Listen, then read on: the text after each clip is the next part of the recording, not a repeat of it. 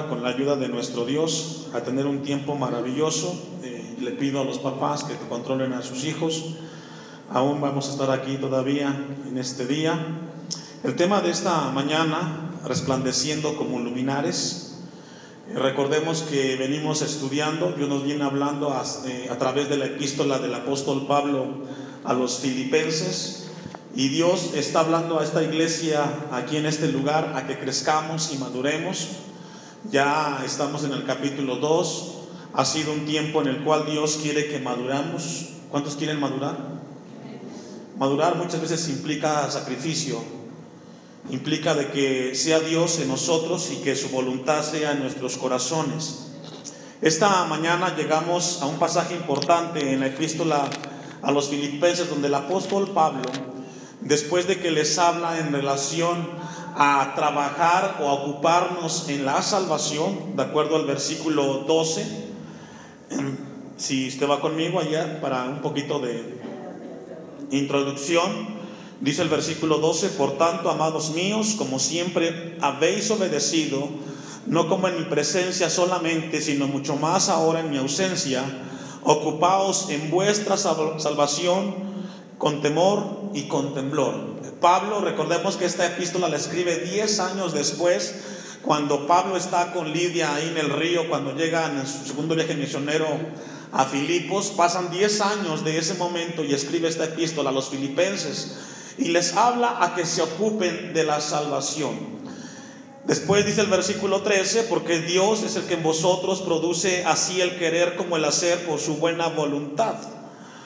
Y nos encontramos en un momento en el cual Pablo, después de que les habla esto a los filipenses, les habla a partir de ese momento que se ocupen de la salvación y comienza entonces a mostrarles ciertas ilustraciones. Y entonces la Biblia nos habla de actitudes.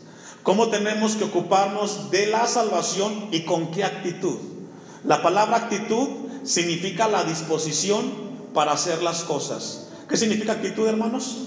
Actitud para hacer las cosas. Es, es una, esa es eh, una manera como Dios quiere que nosotros tomemos eh, la salvación. Estaba leyendo un poco, hermanos, en relación a la sociedad en la cual vivimos el día de hoy. Quiero compartir una breve introducción. Y estaba leyendo un poco acerca de la psicología del comportamiento, que estudia acerca de cómo el ser humano se comporta en el siglo en el cual nos toca vivir a nosotros. Y dice la psicología del comportamiento que el ser humano hoy se queja por todo y de todo. Dice la psicología que la queja es un hábito común en las personas amargadas y pesimistas. La psicología del, del comportamiento.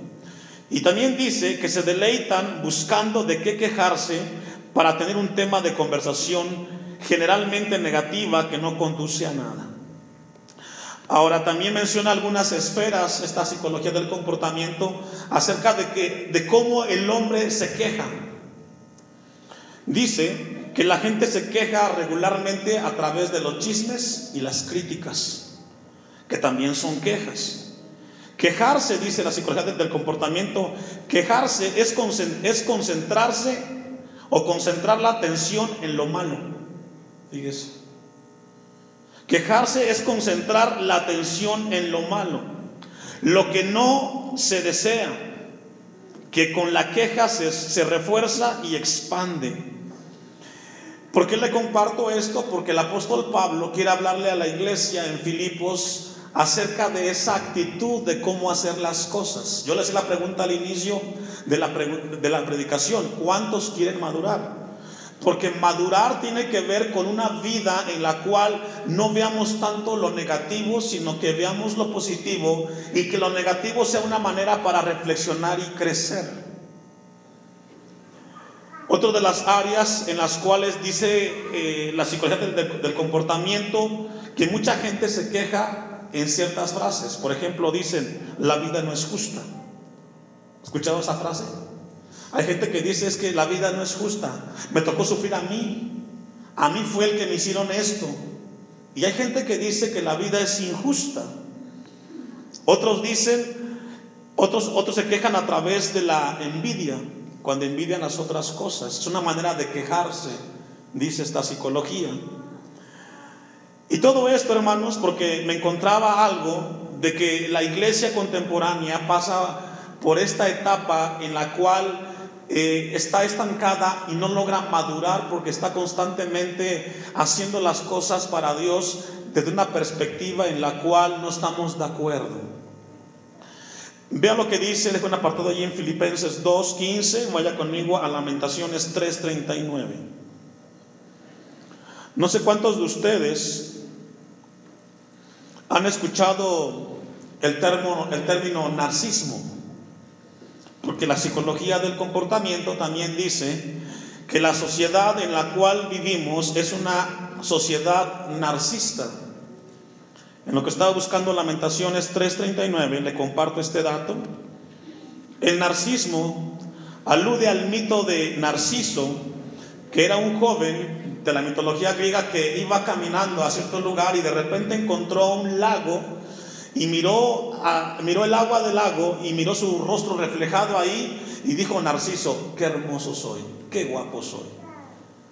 Y de ahí viene la palabra narcista, donde el hombre se ve como el mejor y el ideal de las personas. Dice Lamentaciones 3:39. ¿Por qué se lamenta el hombre viviente? Una pregunta. ¿Por qué se lamenta el hombre viviente? Laméntese el hombre en su pecado.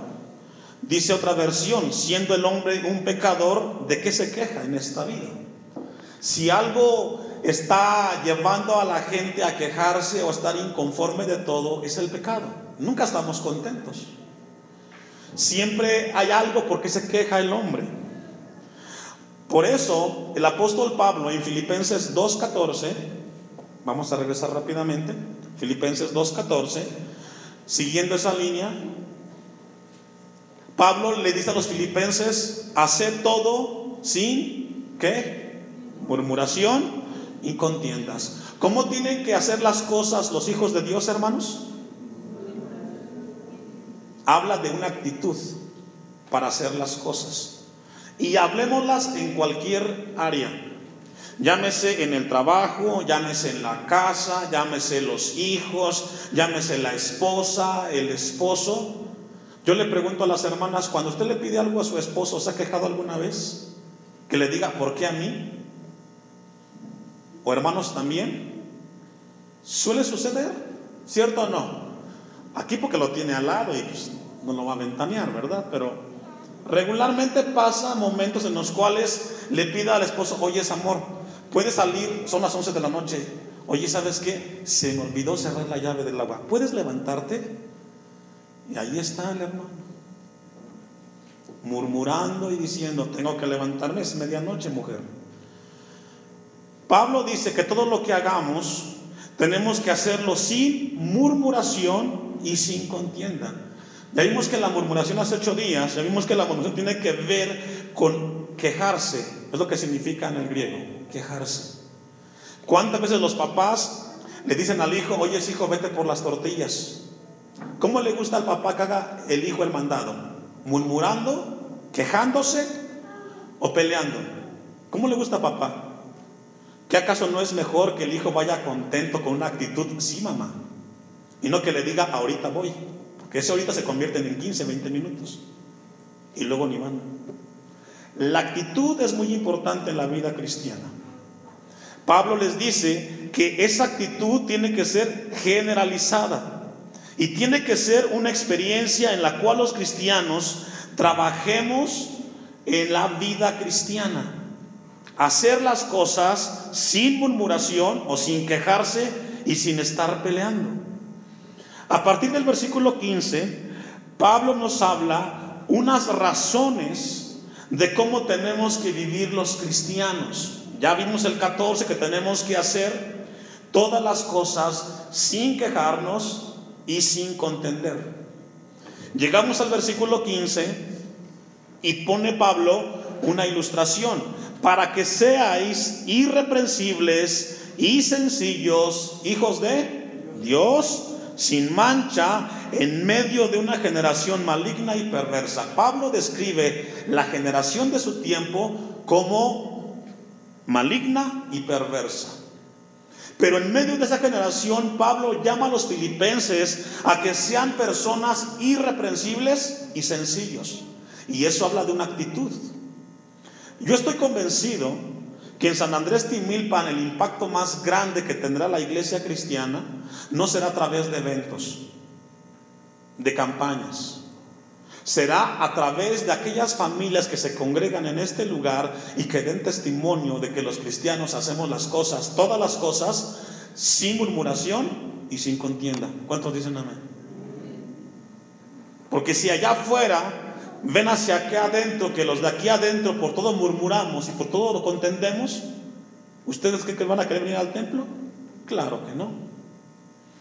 Vamos a ver ahí dos palabras muy importantes. Número uno, vamos a ver la razón por la cual Pablo llama a los filipenses a que sean irreprensibles y sencillos. Mira lo que dice Efesios 5, 1 y 2. Porque el versículo de Filipenses 2.15 comienza con nosotros, con los filipenses en aquel momento y hoy con la iglesia.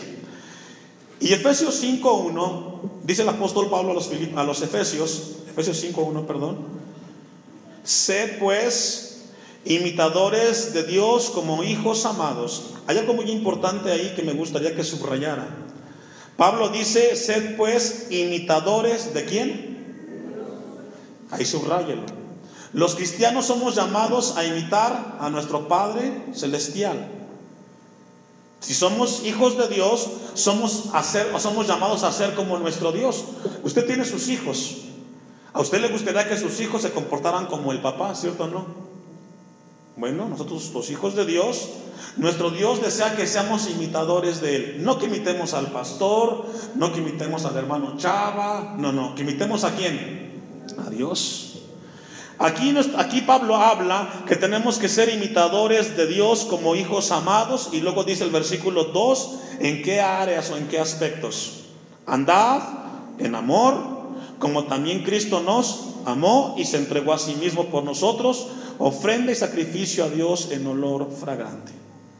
Pablo lo que está hablando aquí a los efesios es que los cristianos somos llamados a imitar y el patrón que Dios nos dejó en su palabra hacer las cosas todas con una actitud en la cual glorifica a nuestro Dios. Tito capítulo 2, versículo 10 lo amplía un poco más. Vaya conmigo. A Tito 2, 10. El apóstol Pablo le escribe a Tito y le dice, no defraudando, sino mostrándose fieles, ¿en qué hermanos? En todo, para que en todo adornen la doctrina de Dios nuestro Salvador. Aquí Pablo le habla a Tito a que los cristianos tienen que hacer o adornar la doctrina de Dios haciendo todas las cosas con esa actitud. Una actitud que glorifique a Dios. Vamos a regresar al texto de Filipenses 2.15. Hay una palabra importante.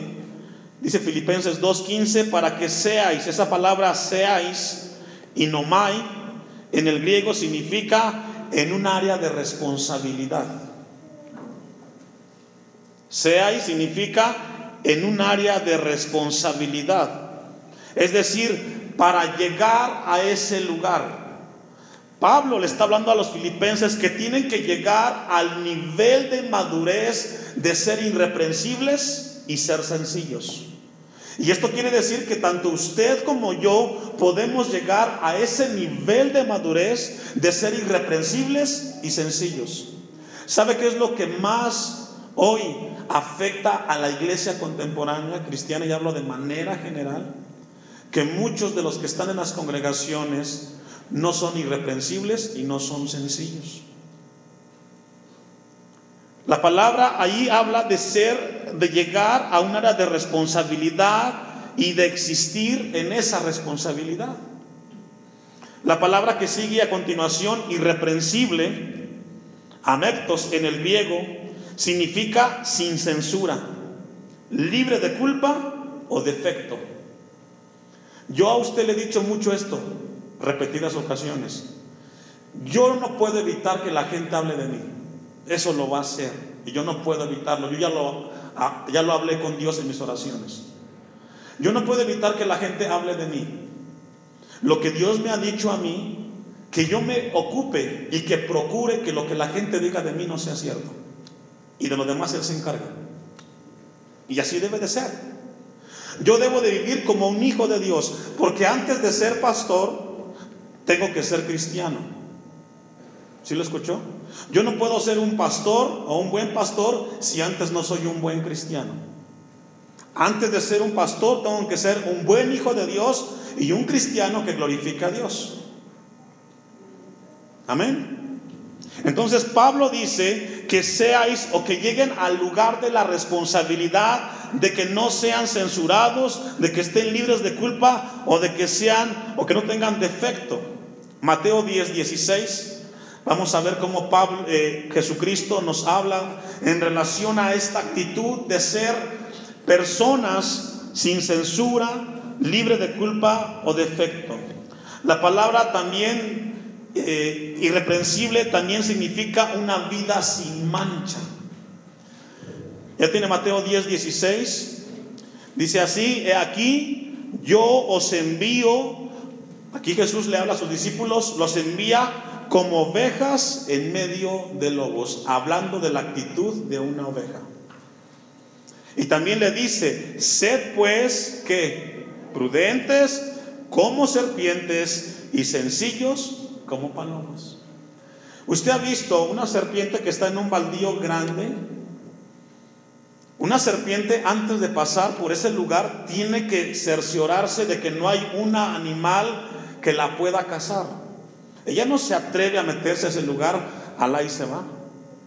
Los cristianos somos llamados en esa línea a tener esa misma actitud. Si yo voy a enfrentar en mi vida una situación, tengo que valorar todos los escenarios y después tomo la decisión, obviamente consultando a Dios. Pero también hay que ser sencillos como las palomas, dice Jesucristo. Romanos 6, 19. Vamos a ver cómo el apóstol Pablo amplía un poco más esa palabra irreprensible.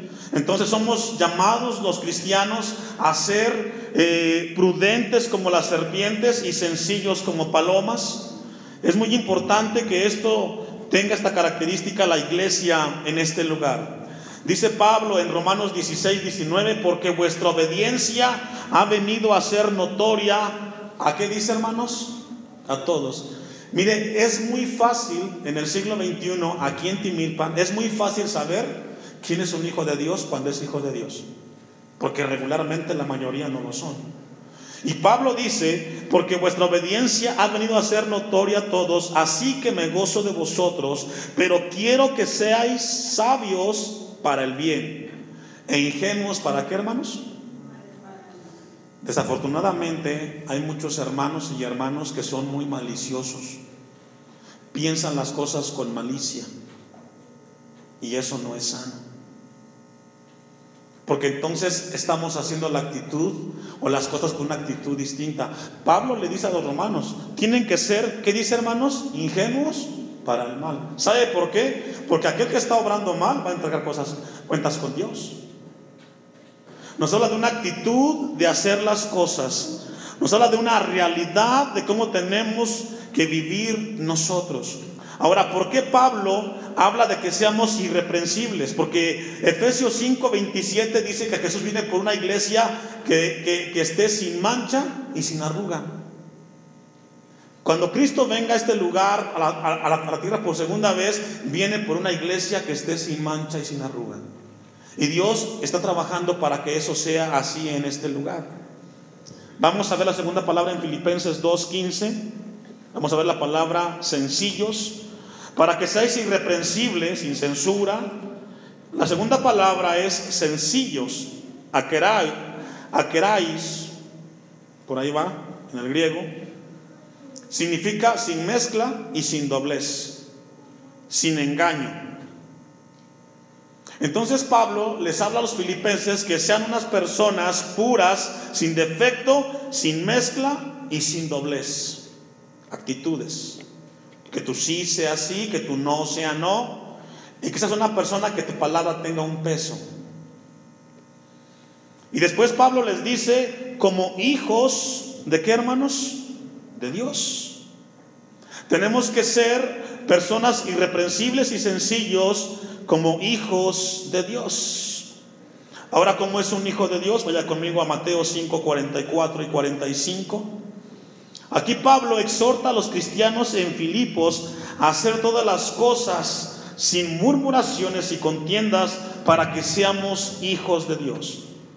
Y en Mateo 5, 44 y 45 dice, pero yo os digo, amad a vuestros enemigos, bendecid a los que os maldicen, haced bien a los que os aborrecen y orad por los que os ultrajan y os persiguen, para que seáis qué. Si usted dice que su Padre es Dios, Jesucristo, nuestro Redentor, nos dice, amad a quién? Pero Señor, tú no sabes que esa persona siempre habla de mí. ¿Qué te dice Dios? Ámala. Que no me puede ver, ese no es problema tuyo, es problema del otro. Jesucristo les dice y nos dice, pero yo os digo, amad a vuestros enemigos, bendecid a los que os maldicen, pero me ha difamado, ha hablado de mí cosas que no son ciertas. Como yo le dije ese, ese, ese rato, usted ocúpese de que lo que la gente diga de usted no sea cierto. De lo demás, Dios se va a encargar. Amén. Dice el 45, para que seáis hijos de vuestro Padre que está en los cielos, que hace salir su sol sobre malos y buenos y que hace llover sobre justos e injustos. Nuestro Dios es un Dios de misericordia que no importa si es cristiano o no es cristiano, si va a este lugar o a otro lugar, Dios a todos nos da la dicha de ver el sol, de ver las estrellas y de tener las mismas bendiciones. porque usted y yo no tenemos que hacerlo? Ahora vamos a regresar al texto de Filipenses 2, 15. Para que seáis irreprensibles y sencillos, hijos de Dios, sin mancha. Ahora, lo que viene a continuación es algo que nos toca vivir de manera muy cercana a nosotros, en medio de una generación, como hermanos, maligna y perversa. Deuteronomio 32, 5, muchos teólogos dicen que de aquí extrae las palabras Pablo de Filipenses 2, 15, vaya conmigo, Deuteronomio 32, 5, porque Pablo habla que los filipenses estaban llamados a ser irreprensibles y, sencillos, sin mancha, en una generación eh, maligna y perversa. Dice Deuteronomio 32, 5, la corrupción no es suya, de sus hijos es la mancha, generación torcida y perversa. Esto es algo importante. Vamos a regresar y me gustaría ver la palabra maligna. Vaya conmigo a Filipenses 2.15. La palabra generación que encontramos ahí en Filipenses 2.15, esa palabra generación nos hace referencia a las personas, al mundo, a la sociedad en la cual vivimos. Pablo dice que la generación es maligna y es perversa. Yo no sé cuántos de ustedes, la palabra maligna, scolios, en el griego, significa encorvado. Yo no sé cuántos de ustedes han escuchado el término escoliosis, una enfermedad que padece el ser humano, regularmente las mujeres, que cuando llega regularmente llega a la columna vertebral y lo que hace es esto, encorvar o hacer ondulada la columna vertebral. De ahí viene la palabra escolios. Y Pablo lo que está hablando cuando acerca de la generación, habla que la generación del tiempo del apóstol Pablo era una generación que estaba mal de la columna. La columna representa la parte vertebral del ser humano. Si está mal la columna, va a caminar mal el ser humano. Y si está muy mal, ni siquiera va a poder caminar. Ahora, ¿cómo lo aplicamos en la parte espiritual? En la manera de pensar, en la manera de percibir las cosas. ¿Cómo es hoy la sociedad de nosotros, hermanos? Es una sociedad la cual a la mentira le llama verdad, por ejemplo. Aprueban el aborto, aprueban el matrimonio con gente del mismo sexo, etcétera, que tiene sus pensamientos encorvados o torcidos, Y Pablo habla que tenemos que resplandecer en medio de esta generación, los jóvenes que están en las escuelas. Seguramente les toca enfrentar con compañeros que tienen pensamientos distintos a los de ustedes. Y ustedes son llamados a ser ahí personas que den testimonio de Cristo.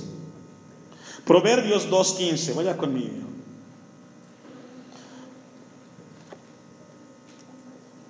Hoy encontramos que la sociedad de nuestro tiempo está torcida, por, decirlo así, del corazón, su desvío en cuanto a la manera de vivir es muy diferente. Dice Proverbios 2.15, cuyas verdades son torcidos y torcidos, ¿qué son hermanos? Sus caminos. Hoy, por ejemplo, eh, los jóvenes que están en el punto de casarse, ya no se quieren casar, quieren vivir juntos para experimentar si vale la pena casarse con esa persona o no. Es un pensamiento desviado, muy distinto a lo que Dios habla en su palabra. Y probablemente a los jóvenes aquí, a los hombres, de repente puede llegar una jovencita que le diga, oye, ¿sabes qué? Vamos a vivir juntos, sin compromiso. ¿Y qué va a hacer usted? O la jovencita, cuando tenga su novio, si no es cristiano, le puede por ahí decir, vamos a tener relaciones, porque así piensa la sociedad. Dice Proverbios 2.15, cuyas veredas son torcidas y torcidos sus caminos, y aquí describe Salomón la sociedad cuando está lejos de Dios. Los caminos están torcidos. Isaías 53.6, vamos una cita más.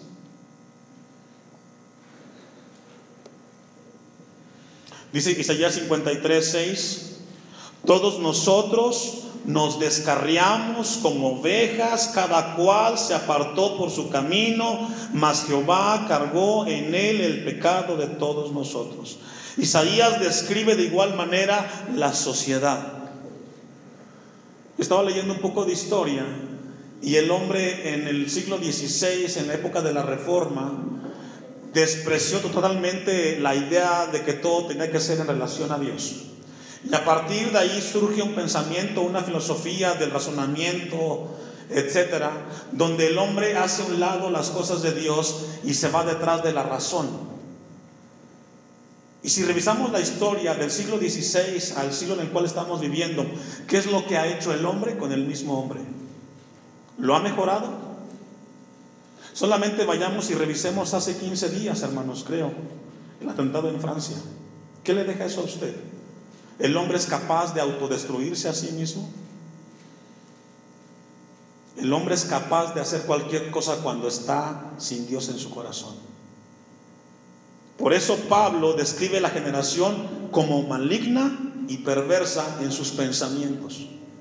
Porque esa gente que hizo el atentado hizo lo que hizo en el nombre de Dios desde su perspectiva.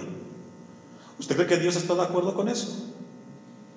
¿Cuánta gente no ha hecho lo mismo en el nombre de Dios? Hay un pensamiento y una idea que está torcida. Vamos para ir concluyendo a Filipenses 2.15, la última parte. Pablo les dice que sean hijos de Dios sin mancha en medio de una generación maligna y perversa, en medio de la cual que dice, hermanos, resplandecéis como luminares en el mundo. Somos llamados los cristianos a resplandecer. Jesús lo dijo así en Juan, en Juan 17, 11. Juan 17, 11, vaya conmigo. Pablo le dice a los filipenses que en medio de la generación maligna y perversa son llamados a resplandecer. La palabra ahí, resplandecéis, en lo que busca Juan 17, 11, faino, en el griego, donde viene la palabra faro, significa brillar o la aparición de una luz que brilla constantemente. Y Pablo dice, casi tienen que ser los cristianos, personas que brillen en medio de una generación, en la cual los valores son subjetivos. Usted le pregunta a alguien allá afuera y le dice, no, ese es tu punto de vista, yo tengo el mío. Ve lo que dice Juan 17, 11. Y yo, y ya no estoy en el mundo, mas estos están en el mundo, hablando de sus seguidores. Mas estos están en el mundo, y yo voy a ti, Padre Santo, a los que me has dado, guárdalos en tu nombre, para que sean uno, así como nosotros. Cuando estaba con ellos en el mundo, yo los guardaba en tu nombre. A los que me diste yo los guardé y ninguno de ellos se perdió, sino el hijo de perdición para que la escritura se cumpliese. Pero ahora voy a ti y ya hablo esto en el mundo para que tengan mi gozo cumplido en sí mismos. Yo les he dado tu palabra y el mundo, ¿qué hermanos? A los jóvenes que les toca vivir esto, más que a nosotros. ¿Alguna vez los han despreciado porque tienen sus valores y sus convicciones? Y les han dicho, eh, ahí está el puritano. Ahí está el que no habla groserías. No se junten con él. ¿Pasa? Suele suceder. Por mantener las convicciones, muchas veces vamos a ser rechazados. Y se ve regularmente. A mí me tocó cuando yo fui, cuando yo estuve en la secundaria, donde yo nací y crecí, solamente éramos la familia de mi papá, éramos los cristianos. Y cuando era el miércoles de ceniza, estaba visto que todos se iban a que les pusieran en la frente su marquita. Y solamente nos quedábamos mi hermana, mis dos primos y yo, ahí sentados. Y toda la escuela se iba a hacer esto. Y cuando regresaban, pues, ya han de ver, ¿no? se quedaban aquí los túsculos, se quedaban aquí los no sé qué. me tocó vivirlo a mí. Tres años. Solamente éramos cuatro en la escuela. Pero Dios dice, yo los dejé en el mundo, versículo 14, eh, yo les he dado tu palabra y el mundo los aborreció porque no son del mundo como tampoco yo soy del mundo. No ruego que los quites del mundo Sino que, ¿qué hermanos? No vamos a salir de este mundo. Nos toca vivir donde estamos, en tu trabajo, en tu escuela, pero ahí Dios, Jesús le pide al Padre que nos guarde del mal. Ahí tenemos que ser testimonio. Se recuerda a Mateo 5:14, somos la sal de la tierra y la luz de este mundo, hermanos. A guardar las cosas del Señor.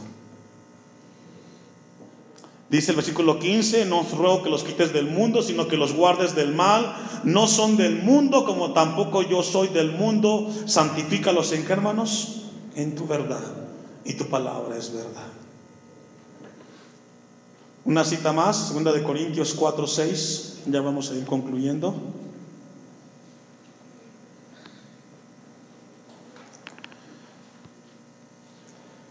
Pablo les dice a los filipenses que sean testimonio en medio de la generación maligna y perversa.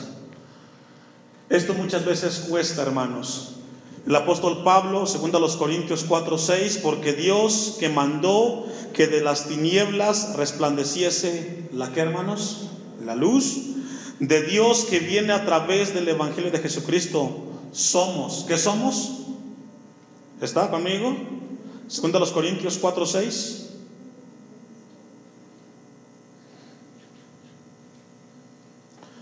Porque Dios que me mandó de las tinieblas resplandece la luz, es el que resplandeció en nuestros corazones para iluminación del conocimiento de la gloria de Dios en la faz de Jesucristo. ¿Sí? Aquí Pablo les habla que resplandeció la luz en las tinieblas y que resplandeció en los corazones para iluminación de qué hermanos? Del conocimiento. Es decir, lo que Dios nos da en su palabra es para iluminarnos a nosotros, para darnos sentido en la manera de percibir las cosas. Todo esto tiene que ver, hermanos, con una madurez y con un crecimiento en las cosas de Dios. Los cristianos somos llamados a brillar, a permanecer en las cosas del Señor. Vamos a ir concluyendo en Filipenses 2.16, que es la complementación del versículo 15.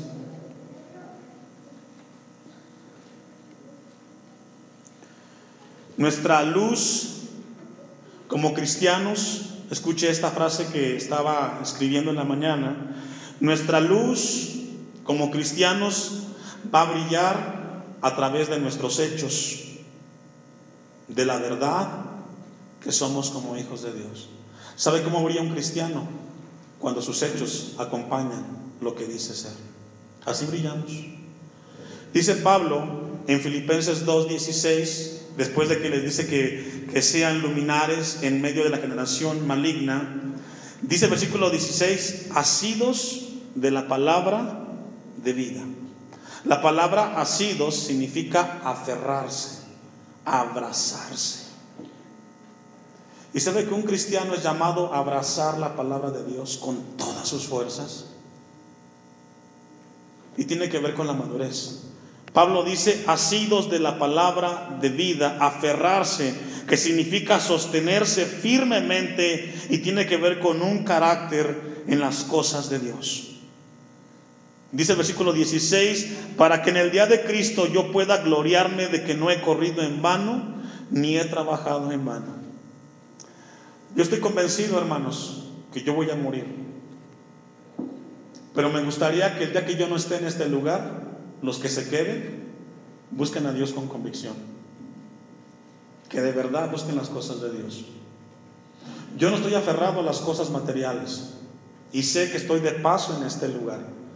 Pero sí mi oración y mi anhelo es que los que se queden en este lugar busquen a Dios con convicción y que no sigan al hombre. Que el día que aquí no esté el pastor Abisaí, usted esté buscando a Dios con todo su corazón y con todas sus fuerzas.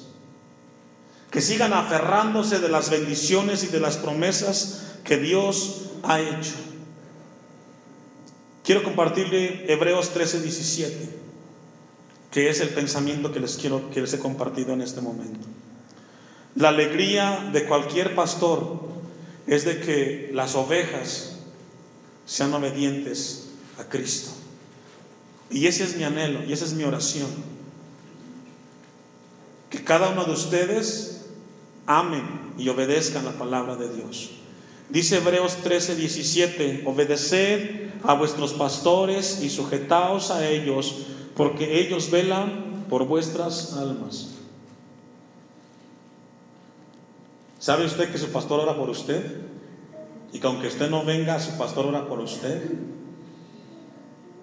Y que cuando no, y cuando no lo ve el pastor a usted, me pasa lo que el padre cuando tiene muchos hijos y luego no llega uno de ellos a la casa, ¿de quién se acuerda? ¿De los que están o del que no está? Así me pasa a mí. El que no viene, sé que no vino. Y sé que por algo no vino, pero me acuerdo y lloro por él. Dice Hebreos, porque ellos velan por vuestras almas como quienes han de dar cuenta. Yo estoy consciente de que voy a entregar cuentas de todas las cosas que he predicado de este lugar. Y eso produce en mí temor de hacer y predicar las cosas con reverencia, procurando no mezclar las cosas de hombre. Pero también, así como yo predico la palabra, usted es responsable de lo que escucha, porque a mayor conocimiento, mayor responsabilidad con quienes, como quienes han de dar cuenta, para que lo que hagan, para que lo hagan, ¿con qué hermanos? Con alegría. ¿Y me ayuda? Y no quejándose, porque esto no es provechoso. Pregunta, ¿qué no es provechoso? ¿Está ahí atrás? ¿Qué es, hermanos? Quejarse. Entienda esto y entendamos todos. No es bueno y no es provechoso quejarse. ¿Sabe por qué no es provechoso, hermano? Porque el que tiene hijos les está enseñando una escuela a los hijos. Si el padre se queja por todo, ¿cómo serán los hijos?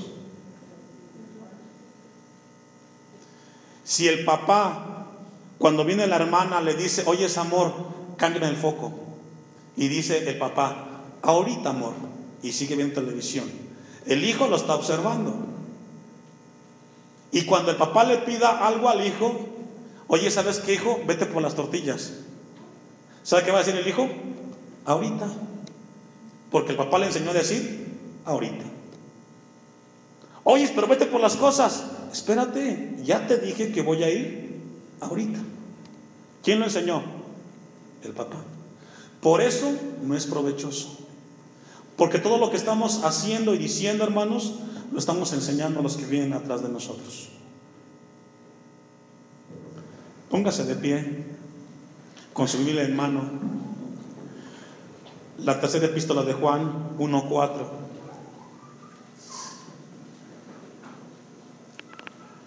Solo tiene un capítulo, tercera de Juan.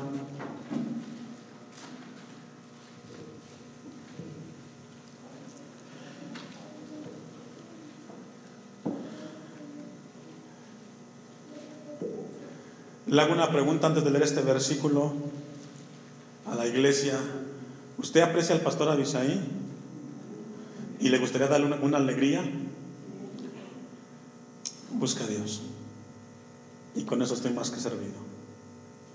Si usted quiere producir en mí una sonrisa y una alegría, es que usted busca a Dios de verdad. Dice el apóstol Juan, no tengo mayor gozo que este. Oír, el oír que mis hijos andan en qué hermanos. No hay mayor gozo para un siervo de Dios el saber que los que asisten a la iglesia, esté el pastor o no esté el pastor, son cristianos obedientes a Dios donde quiera que estén. Y es el mayor gozo que puede tener como siervo. Si usted en algún momento piensa en su servidor, piense que me va a ser una gran bendición si usted vive como hijo o como hija de Dios. Cierre sus ojos.